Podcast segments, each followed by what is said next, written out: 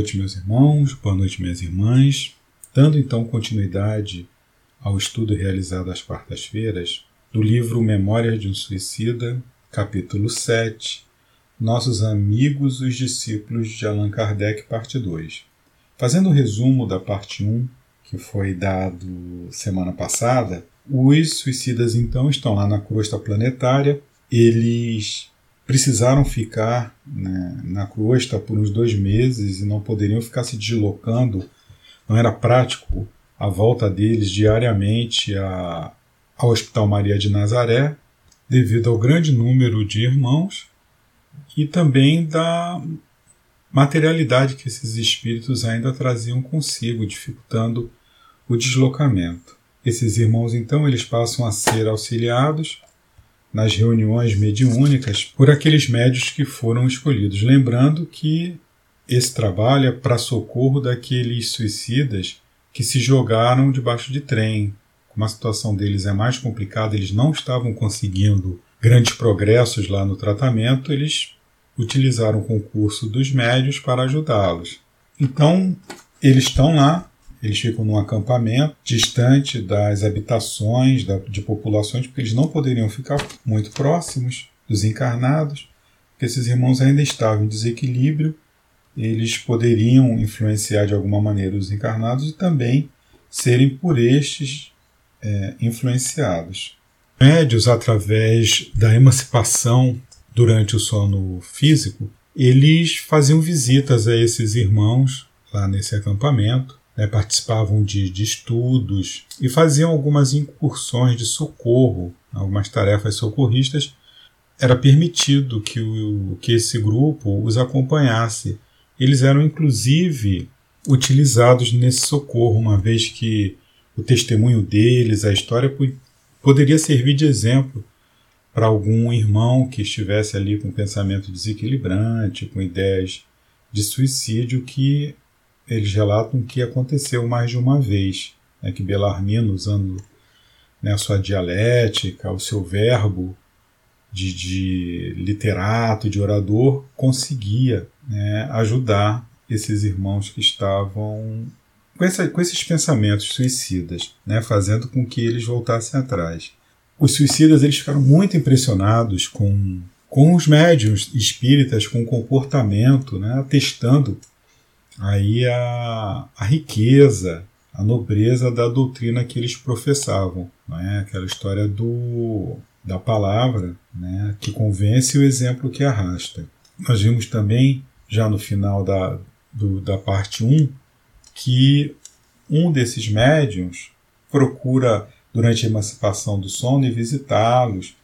É um médium bastante audacioso, intrépido, não tinha medo de nada e acabava se arrojando na, na espiritualidade sozinho, é, passando riscos né, desnecessários. Os diretores lá do, do hospital eles não permitiam a entrada dele, porque lá o, aquilo na realidade era uma colônia é, correcional, não era um lugar para esse irmão estar visitando. Então eles providenciavam o retorno com segurança desse irmão, porque ele, apesar desse inconveniente ele era sincero né, na, na, sua fé, no seu desejo de ajudar, mas ele se colocava em risco, os mentores não o aconselhavam, mas é aquela história, né, o livre-arbítrio é de cada um. Então vamos lá, a parte 2 do capítulo 7, Nossos Amigos os Discípulos de Allan Kardec. Tivera Roberto nada menos do que o lar destroçado pelo perjúrio da esposa a quem amara com todo o devotamento possível a um coração de esposo. Vira morrer a filha querida, primogênita desta união, que tudo fizera supor auspiciosa e duradoura, aos sete anos de idade, vítima da nostalgia originada pela ausência materna, agravada com a tuberculose herdada dele próprio, seu pai, que por sua vez adquirira durante abnegadas pesquisas em enfermos portadores do terrível mal, pois, como médico, dedicara-se a humanitários estudos em torno do até hoje insolúvel problema. Sofrer humilhações penosas e mil situações difíceis por causa do casamento desigual que fizera, pois o destino levara-o a apaixonar-se irremediavelmente pela encantadora Leila, filha do conde de Guzmã, o nosso muito estremecido amigo da vigilância. Correspondido com veemência pela volúvel menina, que então contava apenas quinze primaveras, a ela se unira pelo matrimônio não obstante as relutâncias de Dom Ramiro, cuja penetração psicológica em torno da própria filha não augurara, ou seja, não pressagiara, não predizia, feliz desfecho para um importante acontecimento. Então, o, o nosso amigo, o Roberto de Canalejas, ele casa né, com, com, com Leila e essa, essa Leila ela é filha né, do, do Ramiro de Guzmán e ela como espírito livre ela faz as suas escolhas né? ela, ela quebra acaba quebrando os compromissos que ela assumiu com certeza antes de reencarnar é, acabou comprometendo aí a reencarnação da filha, né, do marido, fez sofrer o pai, então, uma série de, de, de pessoas é, é, que acabaram envolvidas aí nessas escolhas erradas que ela fez, e a gente tem que refletir sobre isso porque a liberdade ela vai ser sempre relativa aos nossos compromissos. Nós somos espíritos livres, mas nós temos que ter consciência que as nossas decisões elas afetam terceiros. Terceiros estes que podem ser meus credores. Eu posso devê-los, eu posso ter prometido alguma coisa para eles e não cumprir, e aí eu me complico ainda mais. É aquela história da, da escolha da, da porta larga ao invés da porta estreita. Se ela tivesse arcado com os compromissos que ela, que ela assumiu, em detrimento é, de, de, de vícios, de paixões, ela teria conseguido sucesso, mas não foi o que, o que ocorreu. Continuando. Roberto de Canalejas, em verdade, não passava de pobre obscuro filho adotivo de um fidalgo generoso que lhe dera nome e posição social, mas cuja fortuna fora disseminada em meritórias obras de socorro e proteção à infância desvalida. Nos últimos quartéis do século XVII, tivera Roberto uma existência no centro da Europa, tornando-se suicida no ano de 1680. Por esta dolorosa razão, já no século XX, conforme nos achávamos na espiritualidade, ainda sofria consequência do mal sinado ato de então, pois o seu drama conjugal, verificado na Espanha, na primeira metade do século XIX, mas não fora do que a experiência que não se quisera submeter ao findar o século XVII. Então, olha que coisa interessante, esse Roberto, né, Roberto de Canalejas, ele, no século XVII, ele se suicida. Né, se suicida porque ele não aguentou os conflitos no, no relacionamento amoroso. Então, ele, ele teve alguma complicação no, num relacionamento que ele teve, não aguentou e se suicida. Agora, no século XIX, ele revivencia os mesmos conflitos nos quais tombou. E aí a gente deve pensar, né, o que que o Roberto, porque isso não foi à toa, o que que ele fez antes do século XVII para passar por aquele doloroso drama? Né? Nos diz a lógica de causa e efeito que tem, tem uma grande probabilidade que dele ter sido o causador dos sofrimentos, se não para Leila, para outrem, e que cumpre, portanto, que ele passe pela expiação. Então, essas, aquele lembrete do mestre, né, que está em Mateus 5,26, Digo-vos em verdade que daí não saireis enquanto não houverdes pago o último ceitil. Então, os nossos encontros, eles não são fortuitos. Então, tudo aquilo que nós passamos, nós vamos aprender, nós temos duas maneiras de aprender: ou pelo amor, ou pela dor.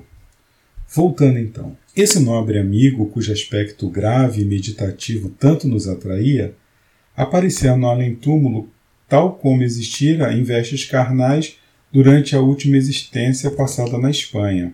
Estatura mediana, barba negra e cerrada elegantemente terminada em ponta, qual usavam os aristocratas da época, e acompanhada de bigodes bem tratados, cabeleira volumosa e farta, tez branquíssima, quase nívea, olhos negros, grandes, pensativos, lembrando ciganos andaluzes, e mãos longas indicando o exercício continuado do pianista ou mal terrível que fizera tombar seu último fardo carnal. Ele próprio revelara-me essa pavorosa síntese de sua vida durante os serões em que nos acompanhava pelas aleias mortas do parque do hospital. Fizera-o, porém, no intuito altruístico de elucidação, concitando-nos ao valor para enfrentar o futuro que áspero nos aguardava, porquanto ao suicida cumpre reparar a fraqueza de que deu provas, curando-se do desânimo que o ata à inferioridade, com testemunhos decisivos de fortaleza e resoluções salvadoras. Então, nosso irmão Roberto, ele falava aqueles suicidas do seu drama pessoal para exemplificar. Né? Ele falava das particularidades do seu caso para demonstrar né, para aqueles irmãos, né, até no, ato de humildade, que ele também já houvera sido um suicida, que ele caíra né, nas malhas do suicídio e o que o aguardava aí pela frente. Então, as duras experiências né, que um ex-suicida tinha pela frente. Ele estava preparando né, aqueles irmãos para as batalhas que queriam surgir. Continuando. Ou fosse porque ele conhecera e amara Portugal, tendo ali vivido os últimos meses de sua vida, recebendo como derradeiro pouso para sua armadura humana argila portuguesa, fosse porque, além de médico, era também artista de elevado mérito, porquanto cultivava as belas artes, o, perdão, as belas letras e a música, enquanto a verdade era que nosso grupo se compunha de intelectuais portugueses orgulhosos de sua heróica pátria. O certo foi que afetuosa simpatia a ele nos enlaçou, fundindo-se logo em morredouro afeto fraternal. Belarmino de Queiroz e Souza, o poliglota filósofo, que a esse tempo só de longe em longe recordava o antigo monóculo, era dos que mais vivamente se empolgavam com a nova amizade, pois no amigo pretendera descobrir de algum modo um similar. Confessara de canalejas que tivera desdita de professar doutrinas materialistas quando encarnado, renegando a ideia do ser supremo e repelindo a luz dos sentimentos cristãos pelo domínio exclusivo da ciência, fato que o desamparara grandemente durante os contínuos dissabores da existência, agravando mais tarde a própria situação moral quando a adversidade lhe desferira o supremo golpe no lar doméstico. Então, o Belarmino ele enxergava no Roberto afinidades, né? suicidas, né? filósofos materialistas e, enfim, isso, isso identificava. Nós podemos ver aí mais um exemplo do quão perigoso, quão perigosa é essa doutrina materialista né? Porque na hora do desespero, na hora da dor, o ser ele só vê ali uma saída. Ele está sofrendo, já que ele não acredita em outra vida, ele acaba com aquele sofrimento e na, na concepção dele ele acaba com o sofrimento dele dando fim ao seu corpo carnal. Voltando. Continuadamente entretinham longas dissertações em torno dos tão palpitantes temas materialistas à luz da ciência psíquica, respondendo Roberto com lógica irretorquível aos argumentos vivos de Belarmino, que mal iniciara a reeducação no campo espiritual, pois trazia a ele sobre o interlocutor a vantagem de conhecimentos muito mais profundos, não somente em filosofia, como ainda em ciência e moral, e era de vê-los amistosa e fraternalmente discutindo sobre os mais belos e profundos assuntos o poliglota desejando reaprender, renovando cabedais sobre as ruínas das antigas convicções, o jovem doutor acendendo para ele fachos de luzes inéditas com que norteasse a trajetória do porvir, estribando-se em fatos positivos que tão do agrado eram do interlocutor. Muitas vezes nós outros, os ouvintes, sorríamos à socapa, disfarçadamente, furtivamente por observarmos a nulidade do pobre Belarmino, que se considerara iluminado na terra, em presença de um simples assistente hospitalar de uma colônia de suicidas, humilde trabalhador que nem mesmo méritos sensíveis possuía na espiritualidade. É, o saber materialista, né, em contraponto com as verdades espirituais. Eles, o Belarmino aí conversando com, com o Roberto, ele pôde ver, né, ele pôde fazer ainda é, mais acuradamente uma reflexão de quão ingênuo ele tinha sido. É quando você você tem uma doutrina materialista e quando você se depara, não é, com a espiritualidade, com a verdade, é comparar o preto e branco com um quadro em cores. Relembrando, né, mais uma passagem do Evangelho, está em João é, 8, 31 a 32, ele dizia o seguinte: Jesus dizia, pois, aos judeus que criam nele: Se vós permanecerdes na minha palavra, verdadeiramente sereis meus discípulos e conhecereis a verdade, e a verdade vos libertará. Quando o mundo espiritual, né, a verdade da reencarnação, das vidas sucessivas, da progressão dos espíritos, nos é apresentada, né, é, é, um mundo novo que se abre, é, é, são horizontes que se alargam. E essa verdade é uma verdade que te liberta, te liberta daqueles vícios, é, é, daquilo tudo que te, que te segura não é? nesse mundinho pequeno, materialista, onde as tuas preocupações básicas ainda são gozar, se alimentar, se proteger, fruir, é, em contraponto com a verdade espiritual, um ser né, criado por Deus para ser perfeito, né, onde as dores Todos os problemas que você encontra pelo caminho são acontecimentos banais que fazem parte do teu aprendizado, que fazem parte do, do, do teu dia a dia, da tua caminhada e que é esses problemas, esses percalços, eles são provas que vão fazer com que o espírito ele progrida, que ele dê um passo adiante. Então, o materialista, quando ele chega no, no, no, plano espiritual, ele, ele vislumbra não é? esse, esse universo novo, essas verdades novas, ele fica extasiado. Era o caso aqui do, do Belarmino, né, que adorava conversar com, com Roberto porque eles tinham afinidades, eles tinham sido materialistas, eles tinham é, incorrido no mesmo é, caminho errado. Então, ele sentia uma afinidade ele gostava de conversar com Roberto. Continuando. Um dia em que demoraram um pouco mais a visita aos nossos apartamentos, avisando-nos de que fora informado que receberíamos alta dentro de poucos dias, falei-lhe eu, não sem certo constrangimento diante da indiscrição de que usava. Meu caro senhor doutor, os pequeninos relatos de vossa vida que tivestes a magnanimidade de confiar-me, calaram fundamente no âmago do meu ser, comovendo-me profundamente e fazendo-me refletir. Fui romancista na terra e escrevendo procurei estampar em minhas humildes produções determinado caráter moral.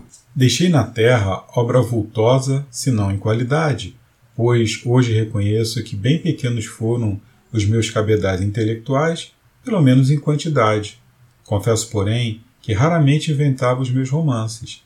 Eles foram antes filhos do conúbio da observação com os retoques sentimentais de que várias vezes usei para enfeitar a dureza da realidade e assim mais rapidamente cativar editores e leitores, dos quais dependia a minha bolsa quase sempre vazia, o que não deve ser qualidade muito recomendável para um escritor terreno. Quem sabe, senhor doutor, Vossa lhaneza, afabilidade, simplicidade, forneceria ainda alguns informes acerca do próprio drama pessoal que tanto me impressionou para que algum dia eu possa voltar a visitar a Terra e, através de um aparelho mediúnico, narrar aos homens algo interessante intercalado com as luminosas doutrinas que começo a aprender. Quem sabe, poderia eu transmitir aos antigos leitores de minhas obras terrenas as radiosas novidades que aqui defrontei, romanceando-as com aspectos reais da vida íntima, tão humana e tão instrutiva de espíritos que aqui eu conheça, e que foram homens e também sofreram, e também amaram, e também lutaram e morreram, como toda a humanidade. Isto porque tenho ouvido asseverar os nossos mestres locais ser muito meritório para um espírito desejoso de progredir o romper as barreiras do túmulo a fim de relatar aos homens as impressões polidas na espiritualidade, a moral que a todos os recém-vindos na terra aqui surpreende. Quedou-se ele pensativo, enquanto rude melancolia lhe ensombrava o semblante, que eu me habituara a ver sereno, o que me trouxe arrependimento do que havia proferido. Passado alguns instantes, porém, respondeu como ressuscitando do passado por mim timidamente lembrado. Sim, é meritório para um espírito esse labor, justamente por se tratar de um, de um dos mais difíceis gêneros que é dado a algum de nós realizar. Com maior facilidade, penetraremos um antro de obsessores nas camadas bárbaras da esfera terrestre, a fim de retê-los, caçando-lhes a liberdade, ou um covil de magias com seu arsenal de intrugices, onde atrocidades se praticam com desencarnados e encarnados, a fim de anularmos tentativas criminosas. Com mais presteza, convenceremos o endurecido no mal à volta a uma reencarnação expiatória do que conseguiremos vencer o cerrado espinheiro que representa a mente de um médio, a fim de conseguirmos transmitir centelhas das claridades que aqui nos deslumbram. Roberto de Canalejas, então, ele explica para o Camilo a dificuldade de você encontrar médiums que estejam, primeiro, é, em condições, né, condições mediúnicas, psíquicas, é, é, fisiológicas, morais, né, para conseguir é, o intercâmbio, né, conforme nós vimos aí anteriormente, a dificuldade que foi você encontrar aqueles médios para fazerem aquela, aquela incorporação com os, os suicidas.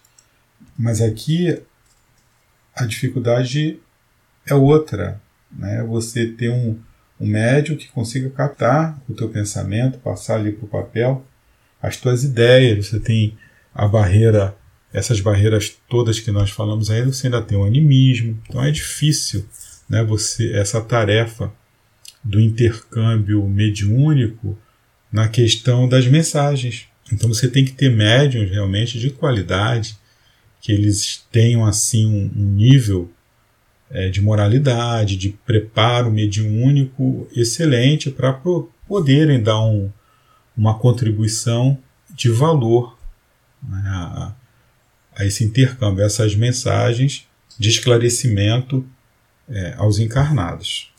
Continuando. De início, deveria esclarecer que não existem muitos médios dispostos a tão melindroso gênero de tarefa. E quando se nos depara um ou outro dotado com as necessárias aptidões, além de os reconhecermos deseducados da moral cristã, elemento indispensável ao fim idealizado pelos grandes instrutores que estimulam o gênero de experiência, entrincheiram-se eles de tal forma no comodismo, indispostos para as disciplinas que a seu próprio benefício deles exigimos, assim como na dúvida e na vaidade de, de se presumirem iluminados, predestinados, indispensáveis ao movimento de propaganda do invisível, que anulam completamente nosso entusiasmo, como se suas mentes nos atingissem com duchas geladas. Daí o preferirmos as almas simples, os humildes e pequeninos, os quais, por sua vez, por não disporem senão de bem pequenos cabedais intelectuais, exigem de nossa parte perseverança, dedicação e trabalhos exaustivos para algo revelarmos aos homens através de suas faculdades. No capítulo 7 do Evangelho segundo o Espiritismo, nós vamos encontrar a lição Bem-aventurados os pobres de espírito, é, que vai bem de encontro a, a isso que acabamos de estudar. O item é Mistérios ocultos aos doutos e aos prudentes, Disse então Jesus estas palavras: Graças te rendo, meu Pai, Senhor do céu e da terra, por haveres ocultado essas coisas aos doutos e aos prudentes, e por as teres revelado aos simples e aos pequenos. Isso aí está em Mateus 11, 25. E o comentário. Pode parecer singular que Jesus renda graças a Deus por haver revelado essas coisas aos simples e aos pequenos, que são os pobres de espírito, e por as ter ocultado aos doutos e aos prudentes, mais aptos, na aparência, a compreendê-las. É que cumpre se entenda que os primeiros são os humildes, são os que se humilham diante de Deus e não se consideram superiores a toda a gente.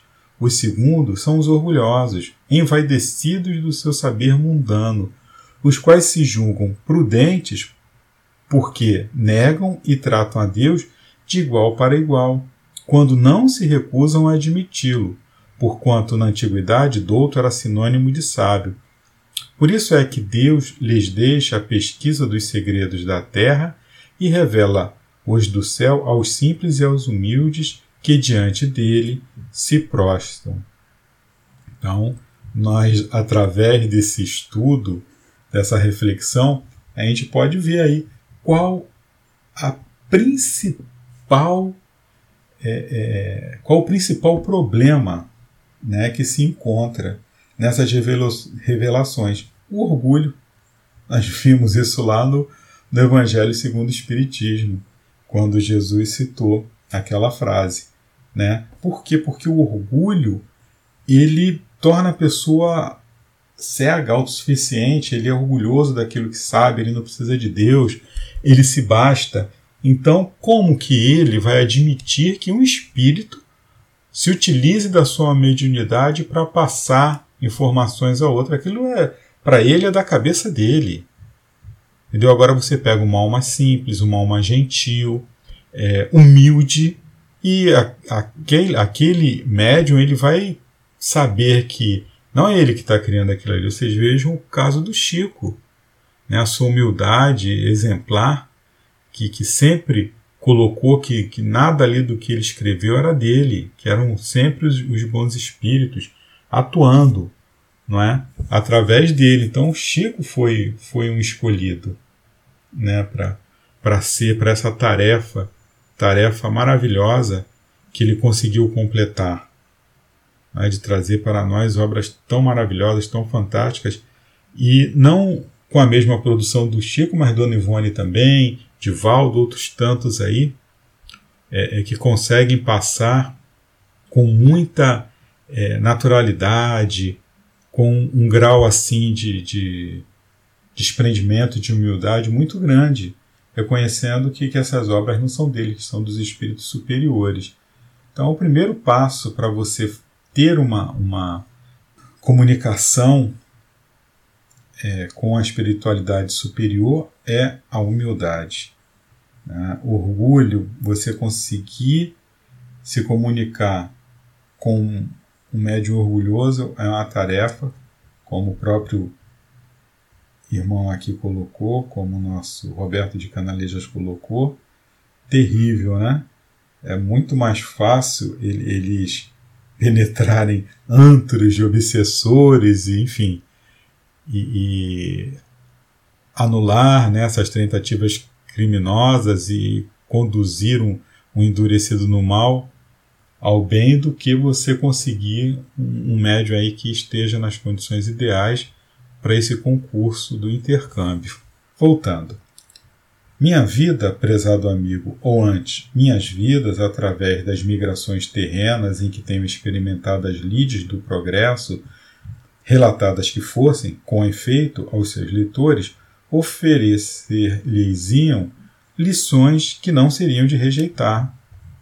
A vida de qualquer homem ou de qualquer espírito é sempre fértil de sequências elucidadoras, romance instrutivo que arrebata, porque reflete a luta da humanidade contra si própria, através da longa jornada em busca do porto florido e áureo da redenção poderá colher sua observação aqui mesmo, pois na estreiteza deste asilo há bons temas educativos para transmitir aos humanos por via mediúnica. mas estou capacitado a adverti-lo de que as mais decepcionantes dificuldades avolumar-se-ão, enfrentando os seus louváveis desejos, ainda porque todos os entraves surgem diante de um suicida, pois colocou-se ele em situação anormal que afetou até as, a mais insignificante fibra da sua organização psíquica, assim como seu destino. No entanto, as suas nobres intenções, sua perseverança, o amor ao trabalho, o anseio pelo bem e o belo poderão operar milagres, e estou certo de que seus futuros mestres e guias educadores orientá-lo-ão a respeito. Vejam só, o, o suicida, ele além dele ter que passar, ele ter que voltar né, ao ponto onde ele falhou e vivenciar aquelas experiências que o levaram ao suicídio, ele se desequilibra de tal maneira que na próxima encarnação ele já vem aí com é, pontos a menos, vamos dizer assim. Ele já sai é, lá de trás. É como um corredor de Fórmula 1 que queima a largada. Ele vai ter que voltar lá para o final da fila. Né? Então, é, o nosso irmãozinho ele, ele causou desequilíbrios tão grandes, o, o, aquele que se suicida, na sua organização psíquica, que as dificuldades elas vão aparecer naturalmente, porque as vibrações daquele ato contra a vida ainda repercutem no seu íntimo. Ele só vai se livrar disso depois que ele reencarnar, depois que ele passar por aquele problema e passar por aquele problema bem, com louvor, com amor, aí sim ele vai voltar a se equilibrar, é como se a anteninha dele sofresse um ajuste fino e pronto, ele não vai mais pegar aquelas estações ruins, ele vai conseguir se conectar com alto, com, com, com a espiritualidade amiga que vai protegê-lo, vai ajudá-lo, vai inspirá-lo. É como se ele tivesse realmente ali na, na, naquela encarnação reparadora, contando com a própria sorte. As dificuldades dele elas vão ser maiores. Evidentemente que ele não vai estar sozinho, não vai estar contando com a própria sorte. Foi uma maneira é, é, de falar, de colocar, né? um exemplo.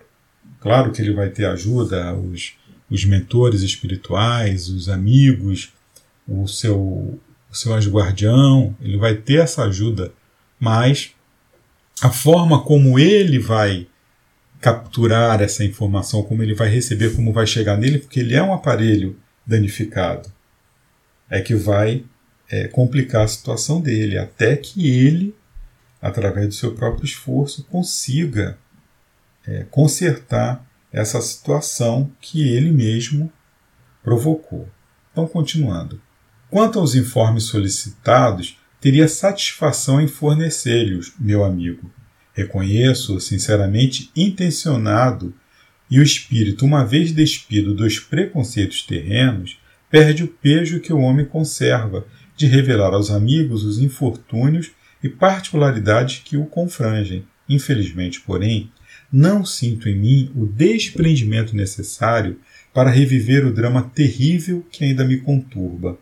Medir o passado, cujas cinzas ainda se encontram palpitantes, aquecidas pelo fogo interior de um amor inesquecível, que amortalha de saudades e pesares insopitáveis todos os meus passos na espiritualidade, extrair das sombras da subconsciência a imagem idolatrada da perjura, a que não pude jamais desprezar, tentando conceder-me o consolo supremo do esquecimento, vê-la ressurgir dos refolhos de minhas lembranças, tal como existiu ainda ontem, formosa e sedutora, enlaçada ao meu destino pelo matrimônio, e reviver as horas felizes do convívio conjugal, quando as imaginava imorredoras, sem perceber que eram enganosas, fictícias, tão só oriundas da minha sinceridade, da fé que me inspirava, da minha grande boa vontade. Será padecer pela segunda vez a insuportável aflição de reconhecê-la adúltera, quando todo o meu ser anseia por ver redimida da infâmia que a arrojou ao báratro, ao abismo, ao despenhadeiro, repugnante da mais torpe situação que a um espírito feminino poderá macular: o adultério. Então, vamos aqui a um comentário. Aqui, evidentemente, as concepções do Roberto de Canalejas quanto ao adultério feminino, ele não contém o viés machista, pois que o adultério é um erro independente do sexo. Porém, naquela época, o peso do adultério por parte da mulher era muito maior, além do que, nesse caso específico, a leviandade da sua ex-companheira a levou ao abandono do lar, acabando por prejudicar sua filha, seu marido, acabando por ela própria se precipitar num, numa loucura que acabou, inclusive, por levá-la ao suicídio. Continuando. Não posso, Camilo, não posso. Amo Leila e sinto que tal sentimento desdobrar-se-á comigo através dos evos, porque me ha acompanhado ele pelo destino em fora desde muitos séculos, desde quando a voz maviosa de Paulo de Tarso ecoava vitoriosa e pura, anunciando a boa nova sobre as frondes pujantes das florestas da velha Ibéria. E não descansarei enquanto não a tiver no novamente ao meu lado, esculpada da afronta dirigida a mim, a si mesma, à lei de Deus, a nossos filhos e a sua qualidade de esposa e mãe, pelas reparações cruciantes a que se submeteu levada pelos remorsos. Fez uma pausa, durante a qual deixou transparecer nos olhos a imensa ternura que vivia em seu coração, e continuou em tonalidades humildes que me levaram a duplamente admirar o adamantino caráter que havia três anos eu observava diariamente. Pudesse eu, Camilo, e evitaria as dores da expiação para minha pobre Leila, chamando-a para o meu convívio carinhoso e apagando de nosso entendimento, como outrora o tentei, as nódoas do delito com o ósculo do perdão que de muito voluntária e de boamente lhe concedi. Contudo, ela mesmo nada quer aceitar de mim antes de ressarcir o próprio débito ao embate das tormentas de uma reencarnação amortalhada nas lágrimas de rijos sofrimentos, a fim de poder considerar-se digna do meu amor e do perdão de Deus. Sua consciência entenebrecida pelo erro foi o austero juiz que a julgou e condenou, pois, com a alma chagada pelas dentadas do remorso, apavora-se tanto com o próprio passado e tanto execra que nada, nada será capaz de mitigar as ardências que a torturam senão a dor irremediável no sacrifício da expiação terrena. Bem quisera eu aproximar-me dela, refrigerar minhas saudades, falando-lhe pessoalmente em vigília ou durante o sono, consolando-a, incitando-a à luta pela vitória com os meus protestos de perene amizade. Aí vocês podem observar né, que a consciência, a nossa consciência, é o nosso maior juiz e mais inflexível, mais duro, não teve tribunal é, especial, não teve Deus sentado no trono julgando né, as torpezas de, dessa criatura, foi ela própria, foi a sua própria consciência né, que a julgava. Continuando. No entanto, não posso nem mesmo aproximar-me, porque se me percebe, apavora-se e procura fugir envergonhada com a mácula de que a acusa a consciência. Quanto a mim, poderei vê-la ou acompanhá-la em qualquer momento que o deseje, porém, cautelosamente, a fim de não me dar a perceber para evitar desorientá-la. Convenço-me cada vez mais, senhor doutor, de quantos meus leitores estimariam tornar-se eu para narrar-lhes os comoventes episódios que percebo nas entrelinhas de vossas exposições. Pedirei ao pai de Leila que, posteriormente, leve ao conhecimento do meu caro escritor lusitano o drama que tanto atrai, quem sabe. O trabalho é consagrado como elemento primordial do progresso e a intenção nobre e generosa que inspire o trabalhador sincero sempre obterá o beneplácito divino para as suas realizações. Dom Ramiro de Guzmán encontra-se à altura de fazê-lo, Trata-se de um espírito forte, experimentado nas lutas do infortúnio e que sabe dominar as emoções, possuindo, em grau adiantado, a disciplina mental. Poderá e quererá fazê-lo, pois comprometeu-se comigo mesmo a pugnar pela reeducação moral da juventude feminina na Terra, em memória de sua infeliz filha, tão amada por seu coração de pai, mas que tantos e tão acerbos desgostos lhe causou.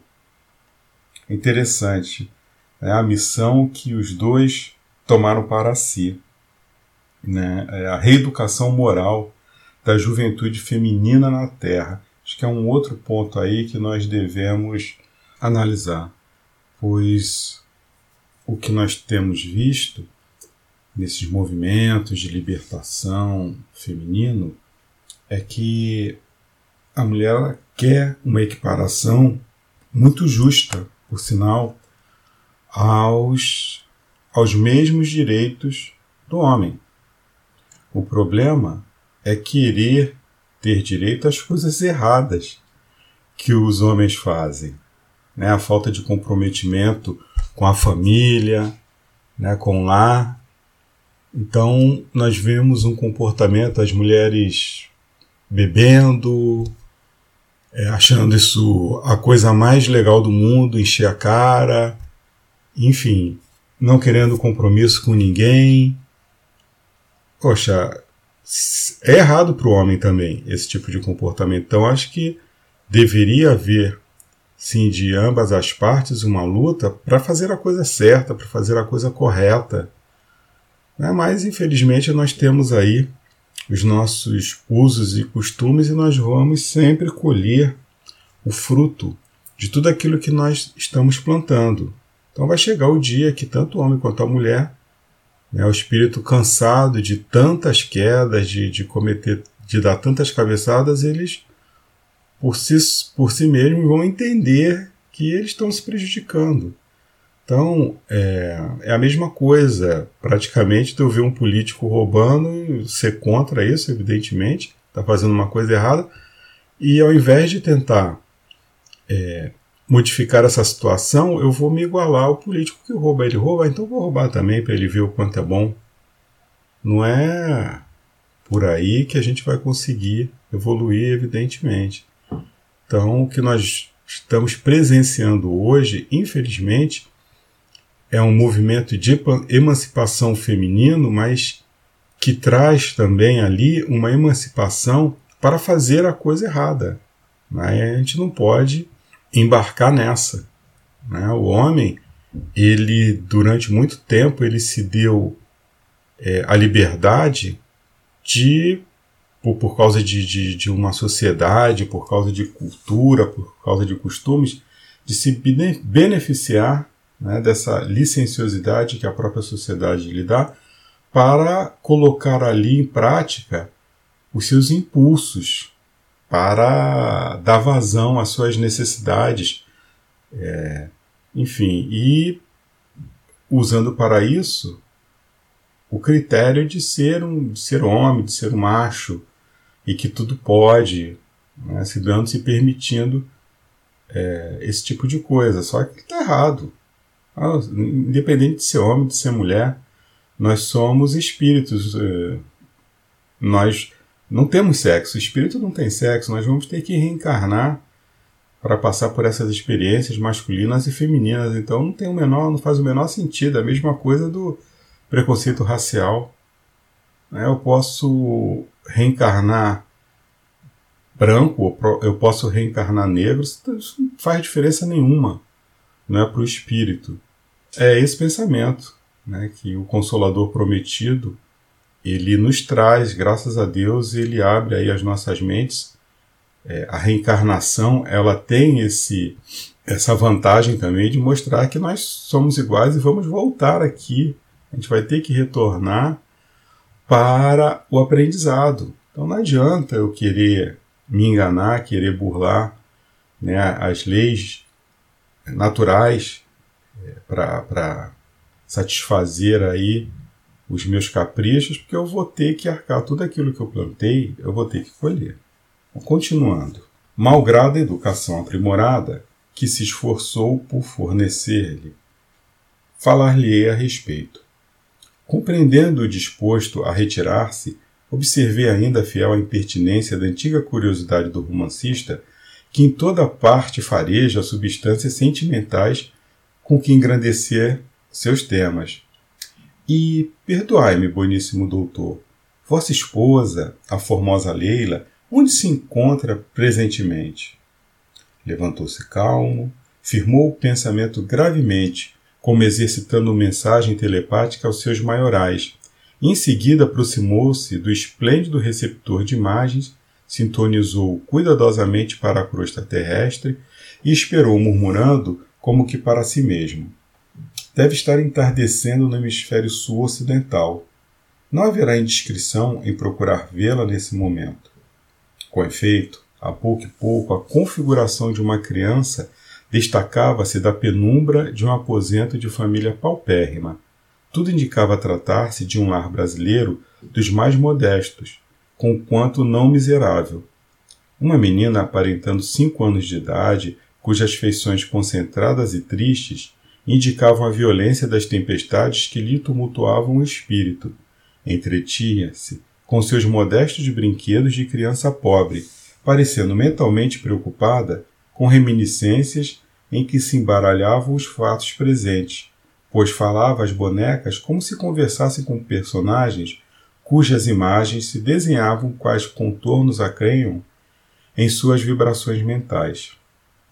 Roberto contemplou-a tristemente e, voltando-se para mim, que me apossava do ensinamento deslumbrado ante a majestade do drama cujos primórdios me dava a conhecer.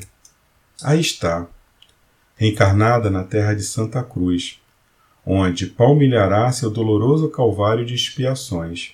Vive agora fora dos ambientes que tanto amava, desamparada pela ausência daqueles que tão devotadamente a estremeciam, mas cujos corações espezinhou com a mais cruel ingratidão. Leila desapareceu para sempre na voragem do pretérito. Seu nome agora é outro. Chamam-lhe Maria, o nome venerável de nossa augusta guardiã. Para o mundo terrestre será linda e graciosa criança, inocente e cândida como os anjos do céu. Perante a consciência dela própria, porém, e o julgamento da lei sacrossanta que infringiu, é grande infratora que cumprirá a merecida pena. É adúltera, a perjura, a infiel, blasfema e suicida. Pois Leila foi também suicida, que renegou pais, esposo, filhos, a família, a honra, o dever, pelas funestas atrações das paixões inferiores. Duas lágrimas oscilaram do veludo de suas belas pestanas de andaluz, enquanto continuou comovidamente: Ó oh, Camilo, glória a Deus, hosanas a sua paternal bondade, que encobre dos homens encarnados o cortejo sinistro de seus erros pretéritos. Que seria da sociedade humana se a cada criatura fosse facultada a recordação de suas passadas existências? Se todos os homens conhecessem o pretérito espiritual um dos outros. No Evangelho segundo o Espiritismo, no capítulo 5, Bem-aventurados os aflitos, esquecimento do passado, vamos encontrar a seguinte passagem. Em vão se objeta que o esquecimento constitui obstáculo a que se possa aproveitar da experiência de vidas anteriores. Havendo Deus entendido de lançar um véu sobre o passado, é que há nisso vantagem. Com efeito, a lembrança traria gravíssimos inconvenientes. Poder, em certos casos, humilhar-nos singularmente, ou então exaltar-nos o orgulho e assim entravar o nosso livre-arbítrio em todas as circunstâncias, acarretaria inevitável perturbação nas relações sociais. Frequentemente, o espírito renasce no mesmo meio em que já viveu, estabelecendo de novo relações com as mesmas pessoas, a fim de reparar o mal que lhes haja feito. Se reconhecesse nela as a quem odiara, quizá o ódio se lhe despertaria outra vez no íntimo. De todo modo, ele se sentiria humilhado em presença daquelas a quem houvesse ofendido. para nos melhorarmos, outorgou-nos Deus, precisamente, o de que necessitamos e nos basta. A voz da consciência e as tendências instintivas priva-nos do que nos seria prejudicial. Ao nascer, traz o homem consigo o que adquiriu, nasce qual se fez. Em cada existência tem um novo ponto de partida. Pouco lhe importa saber o que foi antes. Se se vê punido, é que praticou o mal. Suas atuais tendências, mais, indicam o que lhe resta corrigir em si próprio, e é nisso que deve concentrar-se toda a sua atenção, porquanto daquilo de que se haja corrigido completamente, nem o traço mais conservará. As boas resoluções que tomou são a voz da consciência, advertindo do que é bem e do que é mal, e dando-lhe forças para resistir às tentações. Então, né, o, o Roberto de Canalejas, ele comentava né, com Camilo né, do, do, dos erros do, do pretérito e perguntando o que seria da sociedade né, se cada, cada um lembrasse né, das suas passadas existências. Então nós vemos aí né, no capítulo 5 lá do, do Evangelho segundo o Espiritismo a explicação, explicação lógica, racional, do porquê nós termos esse esquecimento do passado, né, da inconveniência de, de se lembrar né, qual o lar né, que estaria disposto a receber né, um, um, espírito que, que errou, um homicida, um, enfim, um espírito cheio de vícios. No, no nosso mundo ainda de, de, espíritos atrasados, bem poucos. Evidentemente, num, num planeta onde o padrão moral suas, das suas criaturas fosse mais elevado, eles receberiam de bom grado, mas no nosso, imagina os vizinhos saberem que o filho do fulaninho ali foi um homicida do passado, foi um delinquente, foi um corrupto. É para o preso, né, que cumpre sua pena, hoje já é complicado ele conseguir um emprego, conseguir pessoas que sabendo do seu passado ele deu uma oportunidade. Imagina um, um espírito que esteja reencarnando cheio de, de problemas aí para resolver aonde né, ele conseguiria. Sem contar que o próprio espírito, ele precisa do refrigério do esquecimento. Ele precisa se dar uma oportunidade de se, de, de se testar, de se perdoar. Ao passo que ele poderia ficar paralisado, ali se lembrasse, ficar paralisado pela culpa e não conseguiria aí dar os seus passos na cena do progresso. Então, em tudo, a sabedoria divina. Continuando.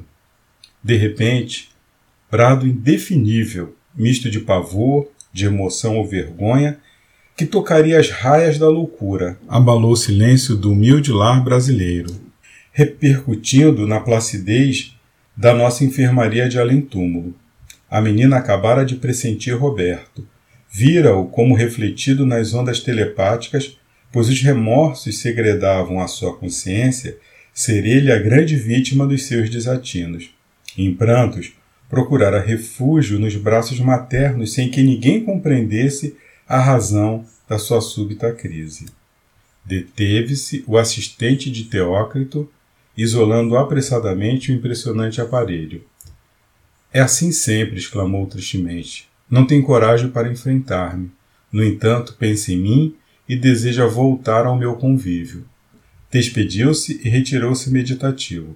Nunca mais tornei a falar-lhe no assunto. Todavia, nessa mesma tarde iniciei os apontamentos para a preparação destas humildes páginas. Quem sabia lá o que a misericórdia do Altíssimo reservaria para conceder-me? Talvez me não fosse de todo impossível escrever como outrora. Não possuía eu agora alguns amigos terrenos capazes de me ouvirem e compreenderem? Sim, eu melhorara muitíssimo graças ao eficiente tratamento usado no Hospital Maria de Nazaré. Afirmava-o a esperança radiosa que fortalecia o meu espírito. E assim, meus irmãos, nós chegamos ao fim do capítulo 7, nossos amigos, os discípulos de Allan Kardec, uma maravilhosa lição para todos nós aí refletirmos, não é nas nossas responsabilidades, refletirmos que toda e qualquer decisão que nós venhamos a tomar, ela tem que ser muito bem pensada, muito bem refletida, ela tem que ser colocada sempre, né, sobre a ótica do espírito imortal, né, não pensando no imediatismo, não pensando em saciar né, os nossos instintos mais básicos. É isso que a gente tem que ter em mente, que nós somos espíritos imortais criados por Deus e que as nossas decisões, portanto, elas implicam não só na nossa vida material, ela vai implicar no daqui para frente, não só nesse momento. Né? As repercussões que nossas ações, tanto no bem quanto no mal, elas vão definir o nosso futuro. E muitas vezes nossas decisões também elas interferem né, com o destino de terceiros. Então nós temos que também ter esse cuidado, né? nos voltarmos cada vez mais para o Evangelho de Jesus, fazer ao próximo aquilo que gostaríamos que fizéssemos a nós mesmos. E com certeza vamos aí estar caminhando mais robustez, com mais segurança na nossa senda evolutiva. Se nos colocarmos sempre né, no lugar do próximo na hora de tomarmos as nossas decisões. Que a luz, a paz, o amor de Jesus permaneça em nossos corações. Muito obrigado, Senhor, por mais essa oportunidade que nos dá do estudo, da reflexão. Vamos então agora dar prosseguimento aos trabalhos da noite de hoje, passando a palavra para o nosso amigo Dionísio, que fará aí a, a oração para a continuidade dos trabalhos que se fazem necessários. Graças a Deus, graças a Jesus.